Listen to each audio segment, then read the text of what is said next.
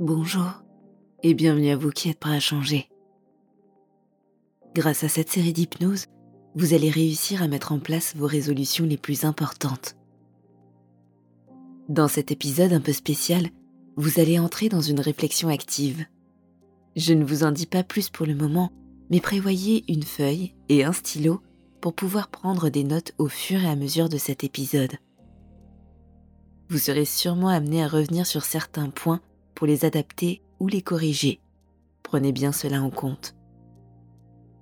Je vous rappelle que les épisodes de ce programme suivent un ordre logique et sont faits pour être lus dans leur ordre de sortie. Donc si vous n'avez pas encore écouté les précédents, je vous invite à le faire avant de continuer votre écoute. Vous êtes prêts? Bonne séance.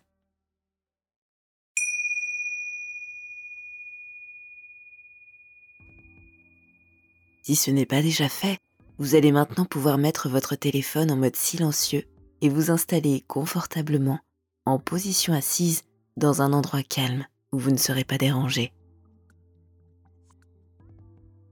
Dans cette séance, vous allez principalement garder les yeux ouverts et n'allez pas rentrer en hypnose formelle.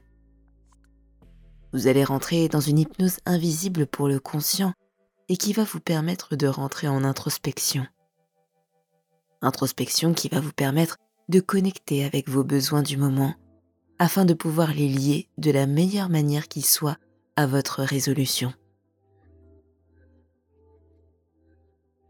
Vous avez, lors du précédent épisode, déterminé la résolution sur laquelle vous alliez travailler, n'est-ce pas? Le but de l'exercice est de rendre cette résolution simple et viable à exécuter dans le temps. Vous allez donc découper cette résolution en plusieurs étapes que vous allez planifier pour ce prochain mois en évitant ces quelques erreurs courantes. Première erreur, définir des objectifs irréalistes ou irréalisables. Lorsque l'on essaye de mettre une habitude ou un nouveau comportement en place, on est souvent très excité. On part avec beaucoup d'enthousiasme, on voit le résultat auquel on souhaite arriver et on se dit Allez, c'est parti. Plus vite on commence et plus vite on arrivera au résultat désiré. Cependant, c'est malheureusement souvent faux. On ne se rend pas compte que la vie est souvent faite d'imprévus en tout genre. Les attentes au niveau des résultats sont souvent bien trop grandes et les habitudes et comportements mis en place pour les atteindre sont donc souvent eux aussi bien trop ambitieux. Je vais prendre comme exemple Myriam, qui a envie de se transformer et d'obtenir le corps de ses rêves. Elle va alors se lancer dans une diète très restrictive avec peu de plaisir, peu d'écart et beaucoup, voire trop de sport pour compenser ce qu'elle mange. Myriam rentre alors dans un cercle vicieux sans s'en rendre compte. Elle se frustre, puis se culpabilise lorsqu'elle n'arrive pas à tenir puis elle finit par lâcher en cours de route. Elle se dit Foutu pour foutu, de toute façon, même avec tous mes efforts, on ne voit pas de résultat. En fait, c'est totalement contre-productif. Ce que Myriam n'a pas compris, c'est que ce n'est pas parce qu'on arrose une fleur plus souvent que celle-ci va pousser plus vite. Cela demande tout simplement du temps et de l'engagement. Cette fleur, il faut l'arroser un peu chaque jour, mais pas trop. Lui donner de l'attention pour qu'elle puisse s'épanouir et se développer. Il y a un certain temps avant que la première pousse ne sorte de terre. Pourtant, cela ne veut pas dire qu'il ne se passe rien. La graine germe. Les racines s'étendent. Ce n'est pas parce que les résultats ne sont pas visibles qu'il ne se passe rien. L'idée est donc de trouver des petites habitudes simples, courtes et réalistes à mettre en place pour qu'elles soient tenables sur la durée. Il faut bien sûr garder en tête votre objectif final pour savoir la direction que vous allez prendre, mais ce qu'il faut surtout mettre en place, c'est des jalons et de plus petits objectifs qui vous permettent de savoir que vous êtes sur la bonne route. Des jalons qui rentrent dans votre planning et qui ne soit pas pénible au point de vous dégoûter au bout de deux semaines. Rappelez-vous qu'en faire un peu sur toute l'année est sans commune mesure plus efficace que d'en faire trop uniquement sur deux semaines. Mettez maintenant sur pause et prenez votre papier et votre stylo. Fixez-vous un petit objectif réaliste et réalisable pour dans un mois qui sera le premier jalon qui mène vers votre plus grand objectif final. Pour vous aider, vous pouvez déjà faire une estimation du temps dont vous avez besoin pour atteindre votre objectif de fin. Soyez attentif à être réaliste. Cela rendra l'objectif plus facile à découper en petits sous-objectifs. Pour Myriam, son objectif final étant de se transformer, son premier jalon dans un mois va être d'avoir trouvé le bon rythme d'entraînement. Un rythme qui lui permet de coordonner une activité physique avec un agenda déjà bien chargé, mais aussi une cadence qui ne soit pas trop prenante pour tenir sur la durée. À vous.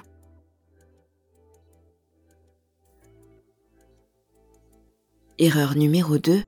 Faire comme les autres en espérant les mêmes résultats. C'est souvent un biais qu'on retrouve.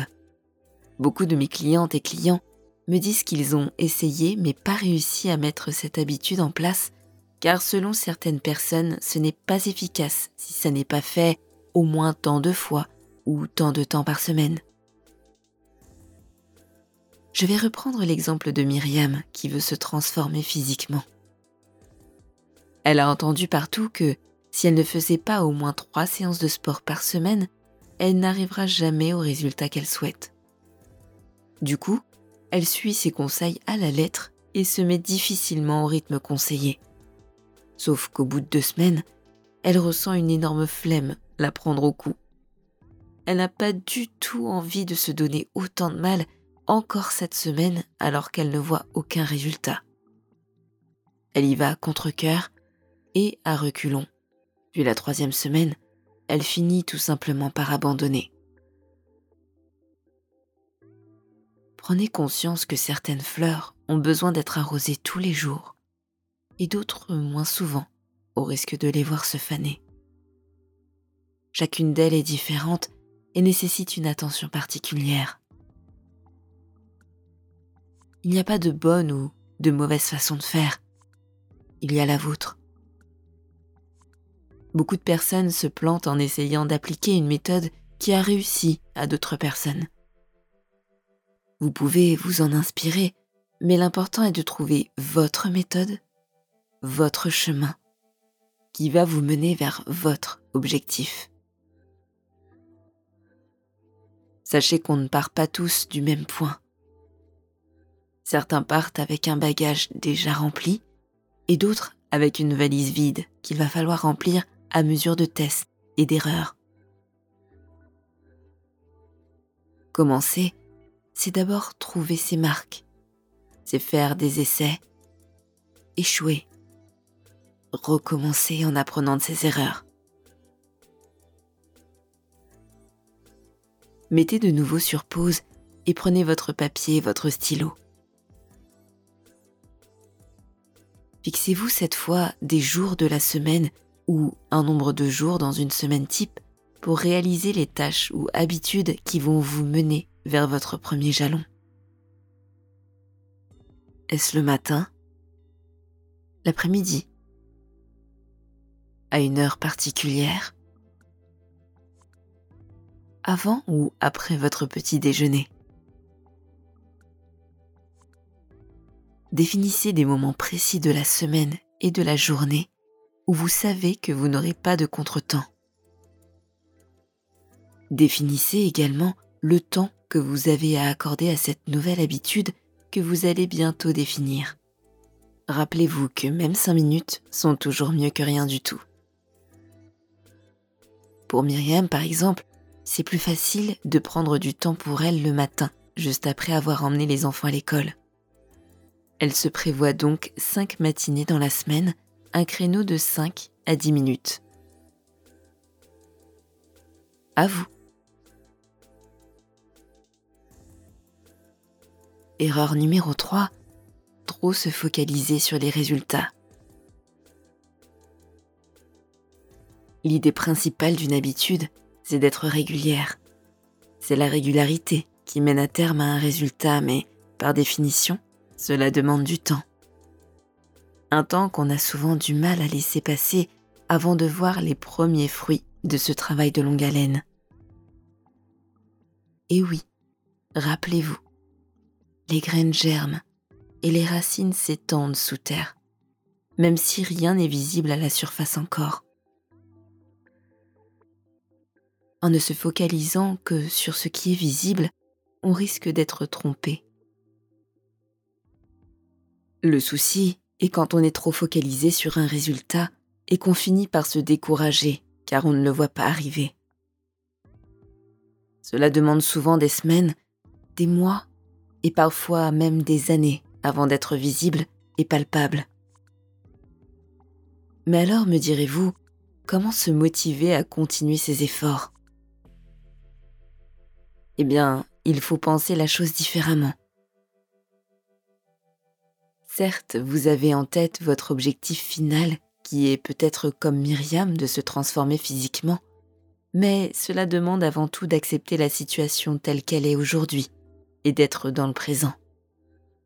D'observer avec franchise et bienveillance là où vous en êtes aujourd'hui et tout simplement de partir de cet endroit, mais surtout pas de partir de l'arrivée. Myriam n'est pas du tout une fanat de sport. Elle se définit comme gourmande, aime manger des sucreries au goûter, aime les apéros avec ses amis, etc. Alors oui, elle a un objectif de transformation, mais tant qu'elle ne regardera pas la réalité telle qu'elle est aujourd'hui, sans essayer de la réinterpréter ou de l'ignorer pour qu'elle colle à un idéal imaginé, elle n'arrivera pas à ses fins. Lorsqu'elle commence, elle se dit que ça va le faire. Elle renie toute l'histoire qu'elle s'est construite au fil des années autour de sa personnalité en se disant que trois séances de sport par semaine vont passer avec de la volonté. Que les apéros, ce sera terminé et puis les friandises aussi. Sauf qu'il n'y a aucune date limite à tout ça. Que se passera-t-il le jour où elle va manger de nouveau un Kinder Bueno ou que sa meilleure amie va lui proposer un apéro qu'elle ne pourra pas refuser? Ça, elle l'a complètement ignoré pour ne pas se décourager car Myriam est déjà dans un futur où son résultat est acquis, mais elle ne pense pas au présent et au comment. Elle regarde son objectif avec des yeux d'idéaliste en pensant que cela ne durera qu'un temps. Elle n'a pas non plus pensé à l'après, et à comment elle va entretenir ce nouveau physique, ce nouveau corps. Elle a pris son objectif de vie comme un objectif à court terme. C'est l'erreur. Cela peut marcher pour un objectif à court terme, par exemple en vue d'un événement particulier ou autre, mais pas pour un changement d'habitude et de routine de vie. Il faut réussir à adapter son planning d'habitude avec soi et ce qu'on est à l'instant T. L'histoire qu'on se raconte à propos de nous-mêmes est déterminante dans le maintien et la progression d'une habitude dans le temps. N'oubliez pas qu'on est défini par ce que l'on fait. À force d'habitude, vous finirez par vous définir autrement et vos actions iront naturellement dans le sens de cette nouvelle définition de votre personnalité. Mettez de nouveau sur pause et prenez votre papier votre stylo.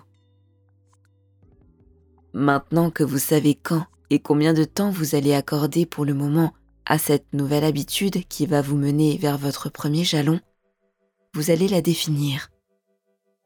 Gardez à l'esprit que cette habitude doit être simple courte et réalisable pour vous en fonction de votre planning et de là où vous en êtes. C'est une étape qui va peut-être vous demander de réajuster des choses. Prenez bien le temps d'ajuster votre jalon pour dans un mois. Votre planning hebdomadaire est là où les habitudes que vous allez répéter pour que cela vous semble le plus réaliste et réalisable possible en fonction de qui vous êtes encore aujourd'hui. Myriam décide donc de faire cet exercice d'une minute chacun, cinq fois par semaine. Elle a aussi prévu les types d'exercices qu'elle allait faire et quand, pour ne pas perdre de temps au moment venu. À vous.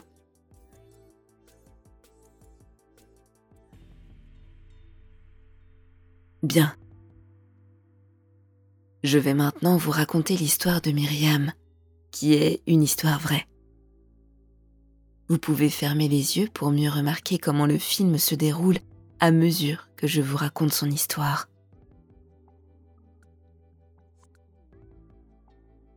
Myriam n'était pas sportive pour un sou.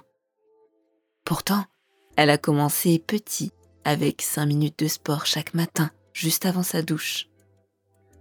Puis, elle s'est rendue compte que ça la rendait fière, qu'elle se sentait plus tonique et que 5 minutes étaient facilement réalisables dans son planning. Elle a donc petit à petit augmenté ce temps au fil des mois. Les 5 minutes quotidiennes se sont transformées en 10 minutes, puis 12, puis 20. Au bout de six mois, elle était arrivée à faire 30 minutes de sport par jour très facilement. Elle se sentait mieux dans son corps, dans sa tête, et a commencé à ressentir ce qu'elle entendait partout mais ne comprenait pas jusqu'à ce moment, la sensation que créent les endorphines après chaque entraînement. Jusqu'à au bout d'un an, arriver à faire des séances de 45 minutes à une heure Aujourd'hui, cela fait 4 ans et Myriam continue de se maintenir en forme sans que cela ne lui demande aucun effort. Le sport fait partie de sa vie. Elle ne se définit plus du tout comme quelqu'un qui n'aime pas le sport, au contraire, elle adore ça. Ses amis et familles la définissent comme sportive. Elle a du coup, avec cette nouvelle identité, commencé à améliorer son alimentation par petites touches comme elle l'a fait avec le sport.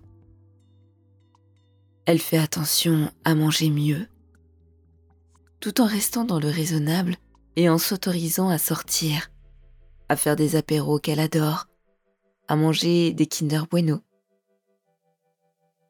Elle a juste un rapport beaucoup plus sain, puisqu'elle ne voit plus ces choses avec le regard de la culpabilité.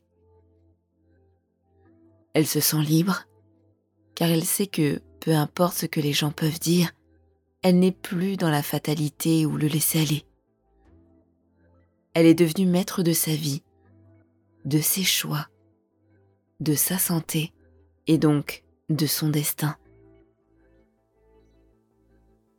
D'ailleurs, elle ne fait plus des efforts pour atteindre un objectif, mais elle fait du sport et mange mieux car elle aime ça et que ça lui fait du bien. Elle a réécrit son histoire personnelle à force d'action, d'essais et d'erreurs. Car oui, elle s'est trompée plusieurs fois avant de trouver ce qui lui correspondait, mais elle s'est adaptée. Aujourd'hui, elle ne voudrait en aucun cas revenir en arrière. Elle est extrêmement fière du chemin parcouru et même si elle n'est pas encore arrivée à l'objectif qu'elle s'était fixé au départ, elle continue d'avancer elle a compris que l'objectif n'est pas le plus important, mais que c'est le changement dans sa manière de se définir qui l'a été. Elle avait l'illusion que ce nouveau corps lui permettrait d'avoir confiance en elle, de se sentir épanouie, alors que c'est le changement dans son histoire personnelle qui lui a permis de gagner en confiance, en estime et en épanouissement.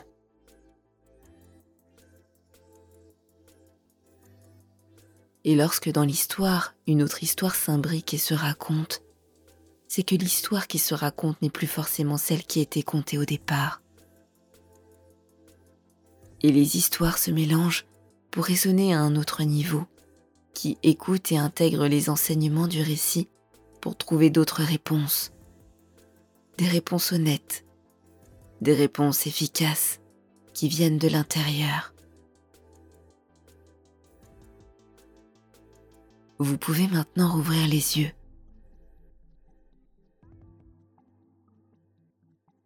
Je vais vous demander de relire votre feuille, votre premier sous-objectif pour dans un mois, votre planning, votre ou vos habitudes définies. Comment pouvez-vous les adapter pour faire comme Myriam? Vous savez, pas exactement comme elle, mais vous voyez ce que je veux dire, n'est-ce pas?